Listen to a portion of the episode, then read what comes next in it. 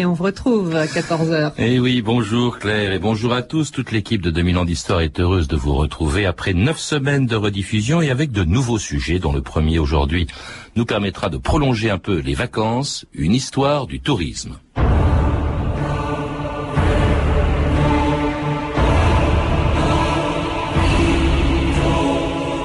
Touriste, personne qui voyage par curiosité et désœuvrement. Dictionnaire Larousse,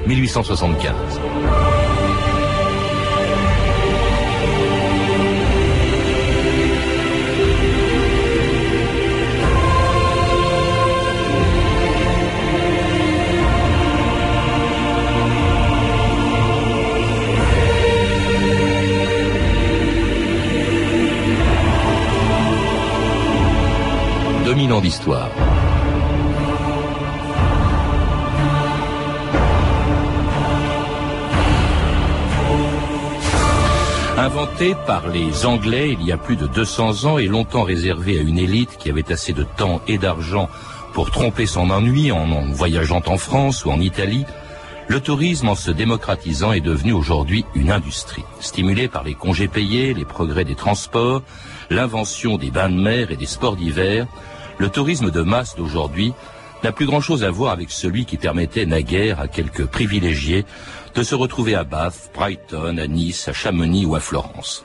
Mais il répond toujours au même besoin d'évasion, celui qui, à l'époque du Front populaire, avait poussé une nouvelle génération de touristes à découvrir pour la première fois la mer, la campagne ou la montagne. Dans les immenses agglomérations que sont les villes modernes, les populations absorbées dans une existence enfiévrée ne semblent pas à première vue se ressentir des effets de l'air vicié qu'elles respirent. C'est la rançon du progrès, lourde rançon dont la jeunesse paie la plus grande part. Pour lui rendre la vigueur, il fallait lui permettre de jouir des bienfaits qu'offre la campagne et susciter en sa faveur un vaste mouvement de tourisme. Les auberges de la jeunesse ont été créées dans ce but. Désormais, les jeunes gens des deux sexes peuvent s'évader de la ville pour parcourir les campagnes à pied ou à bicyclette, aller contempler les sites, les monuments qu'ils ne connaissaient que par oui dire.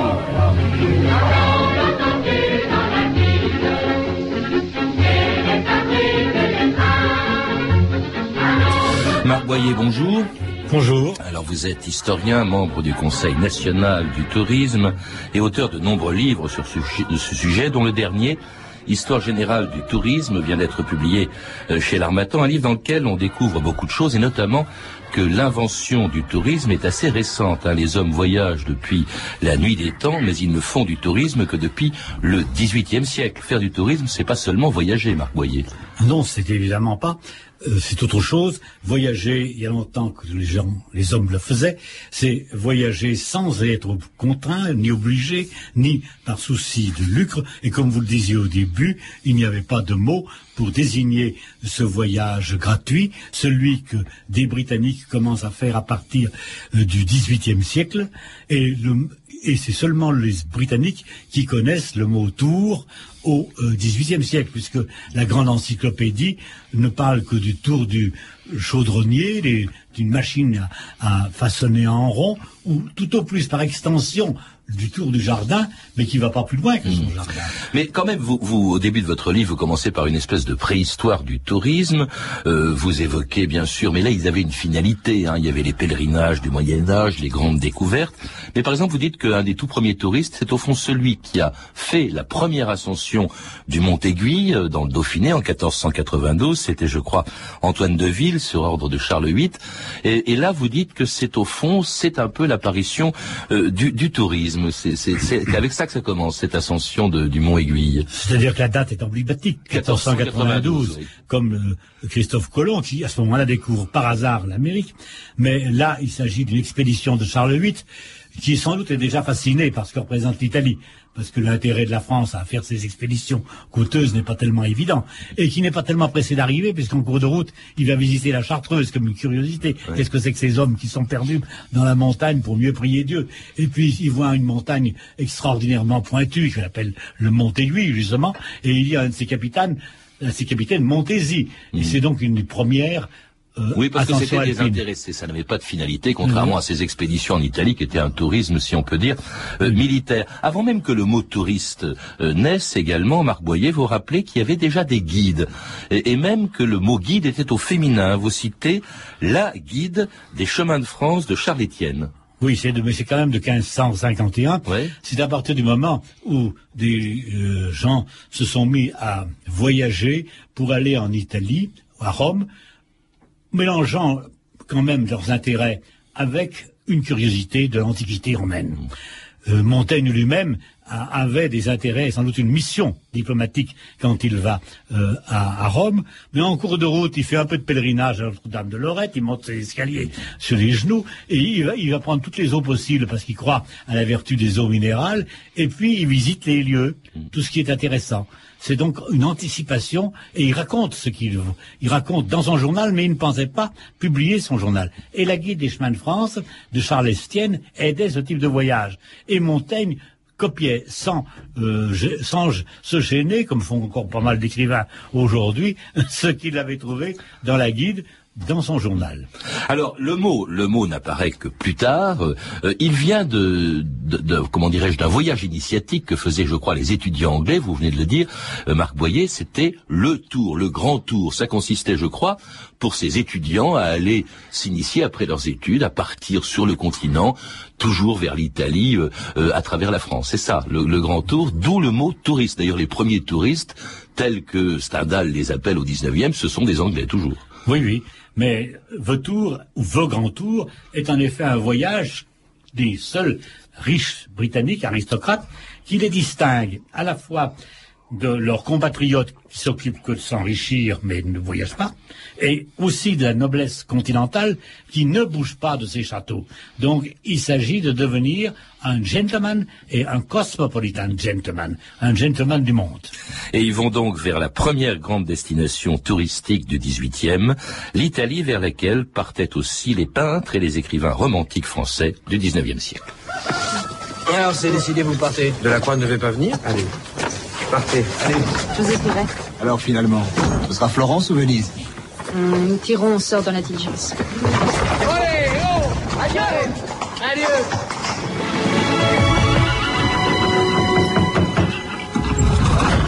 Grüß Gott. Wir treten venezianischen Boden, österreichisches Territorium. C'est moi, Venezia C'est un honneur, Madame Sand, que vous ayez choisi notre hôtel pour entrer dans l'année nouvelle. Oh Dieu, je suis aimé. Tout Venise est impatient de vous voir.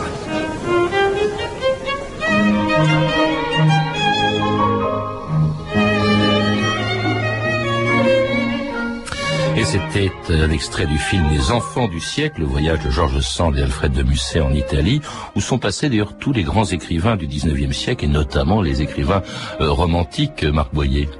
Oui, euh, la grande époque évidemment du tourisme, c'est euh, la période romantique. C'est cette période-là qui adopte le nom tourisme dans le langage, et c'est déjà très significatif. Et puis tous les écrivains euh, doivent y aller. Mais le XVIIIe siècle avait quand même été une période importante ou prémonitoire où beaucoup de gens faisaient ce voyage culturel.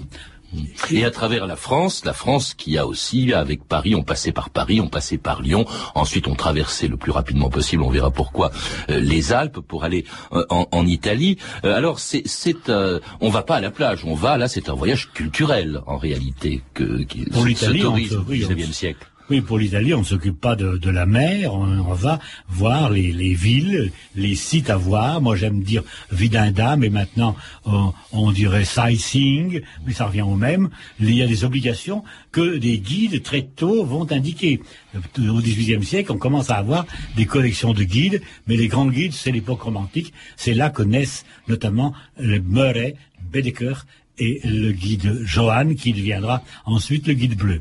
Alors, autre destination, très tôt, dès le XVIIIe siècle, euh, à part l'Italie, ce sont les villes d'eau. La toute première, encore une fois, est une ville anglaise, c'est la ville de Bath, hein, euh, c'est euh, euh, dans les Cornouailles, mais c'est aussi bientôt, un peu plus tard, en 1740, la première, on peut dire, station balnéaire sur la sur la côte qu'est la ville de Brighton, et puis ça sera suivi un peu plus tard par d'autres grandes stations balnéaires du, fin 18e, début 19e. ce sera en France l'apparition de Deauville, de Arcachon, de Biarritz. En fait, c'est assez curieux parce que toutes ces stations balnéaires sont soit sur la Manche, sur la mer du Nord ou sur l'Atlantique. On ne va pas dans le Midi, en tout cas on n'y va pas pour se baigner, d'ailleurs on y va en hiver. Oui. Marc Boyer. Oui, vous venez d'évoquer les, les, grandes facettes de ce que j'appelle, moi, dans la révolution touristique du XVIIIe siècle, qui commence par l'invention de la saison d'été au près des euh, eaux minérales ou des thermes, c'est-à-dire que ce que les hommes faisaient par corvée, se soigner auprès des eaux, ils y allaient bien parce que les médecins étant nuls, euh, il fallait bien se soigner autrement. voilà que euh, Richard Nash, au début du XVIIIe siècle, transforme Bath en Cornouailles en lieu de plaisir. Un décor théâtral, les gens se regardent, se voient, s'admirent. On copie ensuite à Brighton, cette fois l'eau des sources est remplacée par une eau très fraîche dans laquelle on se plonge vigoureusement. L'effet de suffocation guérit, prétend-on. Et, d'autres stations thermales vont naître et d'autres stations balnéaires, toujours sur les, dans les mers fraîches, vont naître, qui attirent pour l'été. Autre invention du XVIIIe euh, siècle, l'hiver dans le Midi, à partir de 1770, invention toute britannique à Hier et à, Nice, euh, qui on conseille de passer l'hiver au vert, non pas auprès de la mer, la, mer bleue, au vert, le vert, parce que la végétation reste verte tout, tout l'hiver, avec des fruits, avec des fleurs, et c'est le contenu de plaisir, de paradis, Éden, euh, que euh, donne euh, cette côte d'Azur. Pas question de, de mer en Méditerranée. Donc on va sur la côte d'Azur, si j'ai bien compris, Marc Boyer, en hiver, et en été, en revanche, on va à la montagne pour éviter la chaleur et découvrir les sommets de la vallée de Chamonix. Demain, on fait quoi? On va au sommet directement? Si on marche bien, oui, sinon on ira coucher à la, à la cabane de l'aiguille du goûter. Vous allez où comme ça? Mont Blanc c'est beau c'est beau C'est avec Angelas Ouais. La face nord, 1200 mètres de haut. Il n'y a rien de plus dur au monde. regarde. Là, c'est la face nord, mais en fait, la voie directe, ce serait plutôt le grand pilier central, à droite du Neve. C'est ça les ponts Walker. On est dans le plus bel endroit du monde, non?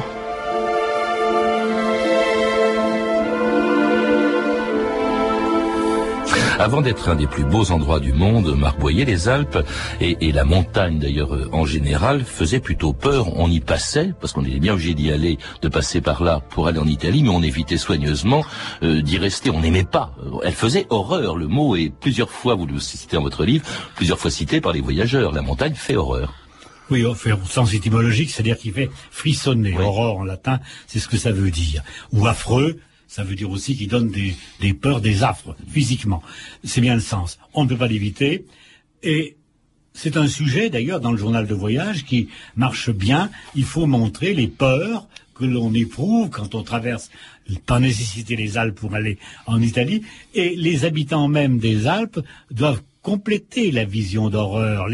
Femmes ont des goitres, les hommes sont des crétins, des Alpes. Bien, tout cela fait un tout, un tout pour donner l'image épouvantable de la montagne, qui ne va se modifier qu'à partir du moment où des Anglais, toujours eux, qui faisaient le tour, euh, euh, pensent à découvrir les glacières de Chamonix, donnant, c'est en 1740, On dit à la même... c'est ça. Hein? On dit Chamonix, je Chamonix, en 1740, la même année pratiquement qui est où est inventé Brighton. C'est-à-dire que les deux grandes peurs et effrois, celle, la peur de l'océan et la peur de la montagne, se dissipent en même temps au milieu du XVIIIe siècle et dans les deux cas du fait des Anglais. Mmh à ce moment-là, la montagne, les glaciers en tout cas, sont trouvés sublimes.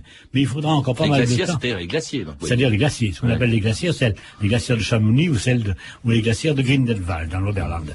Euh, c'est un objet de visite. On y monte, on a bien peur en y allant, mais on ne va pas plus haut. On ne pense pas encore à conquérir des sommets. Et les conquêtes de sommets ne commencent qu'à la fin du XVIIIe siècle, par le fait d'ailleurs d'un- Suisse cette fois, et non pas d'un Anglais pour la première, puisque c'est Saussure, c'est Saussure qui paie des gens pour monter. Et- Oui, c'est pas lui qui est monté. hein. Il faut rappeler c'est Balma et docteur Paccard C'est ça. en, en 1786. Mais Saussure a, été le deuxième, euh, ou le troisième. Mais alors justement, qu'est-ce qu'on va faire euh, là-bas? Parce qu'il n'y a toujours pas, évidemment, de, de, de sport d'hiver. Euh, L'alpinisme n'existe pas vraiment après l'ascension, la première ascension du Mont Blanc en 1786. On peut dire qu'il n'apparaît que à la fin du 19e siècle. Il y a très peu d'ascensions à l'époque, et c'est pas ça qu'on vient rechercher euh, quand on vient à Chamonix, qui d'ailleurs, au passage, était extrêmement difficile d'accès cette vallée de Chamonix. Oui. Marc Boyer. Mais ça change quand même un peu plus vite que vous l'avez l'air de dire. S'il est vrai que le Mont Blanc, l'ascension du Mont Blanc n'a été faite qu'une centaine de fois entre 1786 et 1860, l'annexion de la Savoie à la France, il doit être vrai aussi qu'à partir de 1860 et la création de l'Alpine Club euh, par les Britanniques toujours, il devient une grande fureur, c'est de faire l'ascension des sommets. D'abord parce que ça offre une très belle vue, comme on le disait tout à l'heure, euh, dans le petit morceau que vous avez cité, mais aussi parce que ce sont des exploits. Et des grands alpinistes comme Mumray disent, ça n'a pas d'importance, même si j'y vois rien, je monte pour monter. Ouais. C'est pour l'exploit sportif. hein. C'est euh, alors d'autres comme Ruskin qui sont des contemplatifs de, de- du, du paysage et qui a ici les contemple depuis Chamonix. Dit mais qu'est-ce que c'est que ces, ces, ces gens qui prennent ces Anglais qui prennent la montagne comme des, comme si c'était une foire, des mats de cocagne, dit-il. Alors cela, cela dit, la montagne, on y va quand on y va, mais on y va en été. hein. Il faudra attendre l'invention tardive des sports d'hiver pour qu'elle commence à attirer effectivement pendant cette saison d'hiver. Et ça, c'est encore un Anglais qu'on doit cette invention des sports d'hiver. Oui, une invention euh, toute, toute faite. Parce que dans le fond, la montagne à haute altitude pratiquée en été, ah, ce sont des conditions hivernales. Donc on aurait bien pu penser c'est que c'était pas pire que ce qu'on trouve en hiver. Or, c'est en effet Lunn, Sir Arnold Lunn, qui vers 1880-90, avec quelques amis, ont l'idée d'importer des planches de bois de Norvège, non pas pour euh, se déplacer d'un point à un autre comme faisaient les Scandinaves, mais pour descendre. Ils inventent donc le ski alpin, une, un- une activité ludique totalement gratuite, ça sert strictement à rien. On se fatigue beaucoup à monter car il n'y a pas d'autre moyen que de porter les skis sur l'épaule et on a quelques descentes, quelques moments de descente qui ne sont pas tellement rapides parce que comme on ne descend pas, pas longtemps, on n'a pas le temps de s'exercer. Et c'est à Davos en Suisse que ça commence. Et à Saint-Moritz, Il y aura Bégève, il y aura, ça c'est les premières, les premières générations de stations, Méribel, Stadt. Alors on y va cette fois-ci en hiver, euh, comme aujourd'hui. Alors au 19e siècle, on allait, nous l'avons dit, à la montagne en été et euh, à la mer, à la côte, sur la côte d'Azur en hiver. Cette fois-ci, c'est, c'est, c'est alors le contraire. Première révolution, hein, on inverse les saisons. Et puis alors, deuxième révolution, se produit aussi au 20e siècle, la démocratisation du tourisme. Jusqu'au 20e siècle, le tourisme était réservé à une élite. Désormais, il est accessible à tout le monde. Partir. C'est la première joie qu'apportent les vacances aux citadins prisonniers toute l'année de leurs tâches, de leurs soucis, des conventions. Les vacances payées accordées par notre gouvernement ont rendu cette année aux plages de France toute leur animation d'autrefois. Partir pour la côte d'Azur, aller vers le ciel pur. Partir, quitter la Seine et ses brouillards, le spleen et le cafard. Partir, les yeux éblouis de lumière, devant l'horizon qui s'éclaire, frémir d'espoir et de désir, d'ivresse et de plaisir. Partir, partir pour la côte d'azur, aller vers le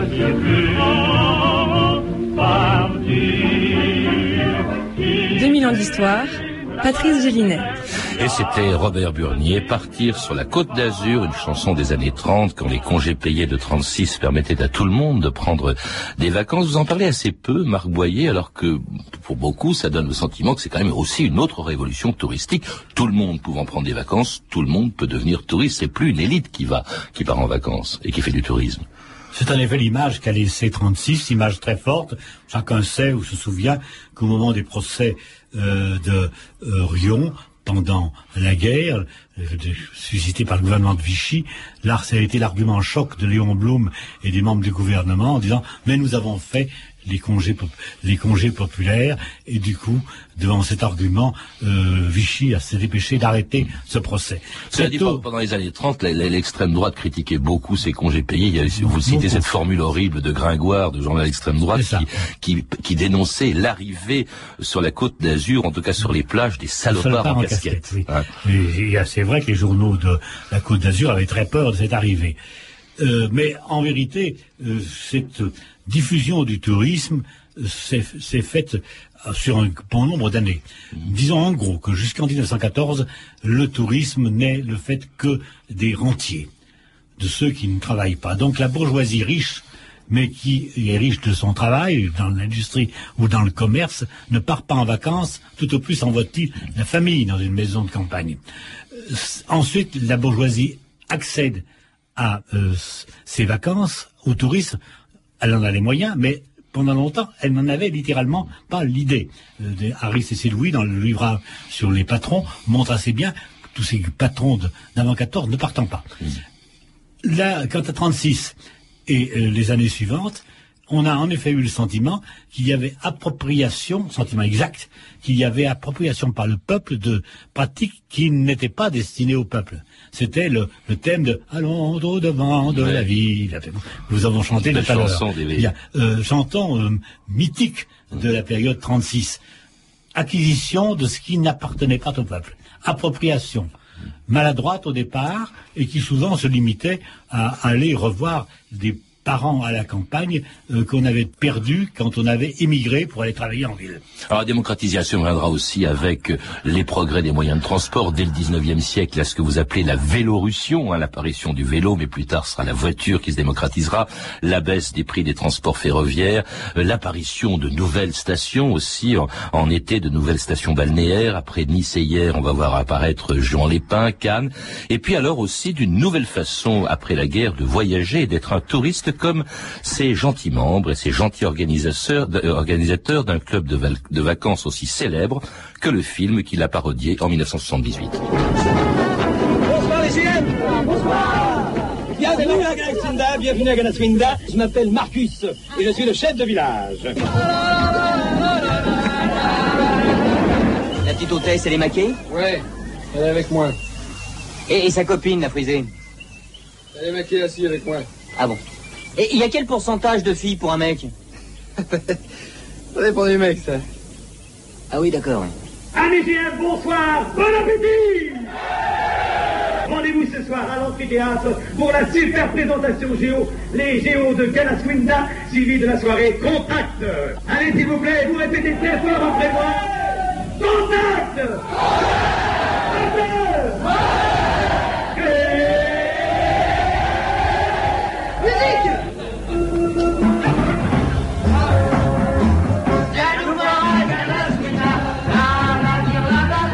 C'était bien sûr Thierry Lhermitte, Michel Blanc et d'autres bronzés du film de Patrice Lecomte, une parodie du Club Med, qui a été créé, je crois, en 1948. Ça aussi, c'est une révolution, Marc Boyer.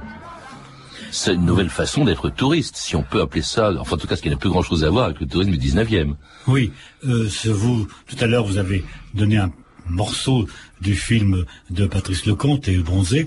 Euh, je me souviens l'avoir vu autour, pour la première fois, autour d'un studio euh, dans les dossiers de l'écran. Et il y avait Gilbert Trigano aussi, qui découvrait en même temps que les invités ce film. Et qui en était gêné parce que c'était pas ce euh, qui ce film ne donnait pas l'impression de ce qu'il avait voulu quand il avait créé, euh, surtout avec Gérard Blitz, le premier club méditerranéen, qui était un groupe de copains qui voulaient faire du, du sport s'approprier de, des pratiques élitistes entre copains. C'est quand même un mode de tourisme qui s'est développé, puis un tourisme qui a d'autres motivations, qui peut être aussi euh, un tourisme, alors comme on en voit aujourd'hui, bon je parle pas du Club Med bien sûr, mais le tourisme sexuel en Thaïlande, il faut savoir rappeler aussi que les, les destinations ont beaucoup changé, on va de plus en plus loin, même si les grandes, les grands pays d'accueil de touristes restent encore l'Europe ou l'Amérique. Le premier d'ailleurs, on l'oublie toujours, c'est la France, je crois qu'il y a que 75 millions de touristes, de devant les États-Unis et devant l'Italie. Mais c'est vrai que on va de plus en plus loin parce que grâce au transport aérien et grâce au faible prix de la main d'œuvre dans les pays d'accueil, eh bien, on, voit le tourisme un peu partout maintenant. Marc Boyer. Oui, vous dites beaucoup de choses vraies en, peu de mots. Ce qui Parce qu'il nous reste très peu de temps, malheureusement. mais c'est exact. Mais euh, bien saisir que la révolution des euh, trois S, si, sen and son, auquel s'ajoute le quatrième S, le sexe, est, une révolution relativement récente, en gros des années 1930, qui vient d'un pays, des paysages tropicaux. En France, euh, de Jean Lépin, qui est une invention américaine. C'est donc très récent et ça a permis un certain éclatement mondial dans la mesure où le contenu, d'ailleurs, est culturellement faible. Il suffit qu'il y ait du soleil, du, du sable, bien, et, éventuellement. Merci Marc Boyer. Je rappelle le titre de votre dernier livre, Histoire générale du tourisme, qui vient de sortir aux éditions de l'Armatan. Vous êtes également l'auteur de nombreux livres sur le tourisme, dont le thermalisme dans le grand sud-ouest de la France, qui vient de paraître aux presses universitaires de Grenoble. À lire également sur le sujet votre histoire du tourisme de masse au PUF dans la collection Que sais-je. Vous avez pu entendre des extraits des films suivants Les Enfants du siècle de Diane Curis avec Juliette Binoche disponible en DVD chez Studio Canal, Les Bronzés de Patrice Lecomte disponible en DVD chez Studio Canal, Premier de cordée d'Edouard Niermans euh, édité en DVD chez Film Office et enfin des archives pâtées de 36 et 37 paru aux éditions Montparnasse Vidéo. Vous pouvez retrouver ces références en contactant le service des relations auditeurs au 32 30, 34 centimes la minute ou en consultant le site de notre émission sur franceinter.com. Merci aux gentils membres et gentils organisateurs de ce voyage dans le temps, Sophie Moreno, Patrick Henry, Claire Tesser et Camille Poux et au chef de notre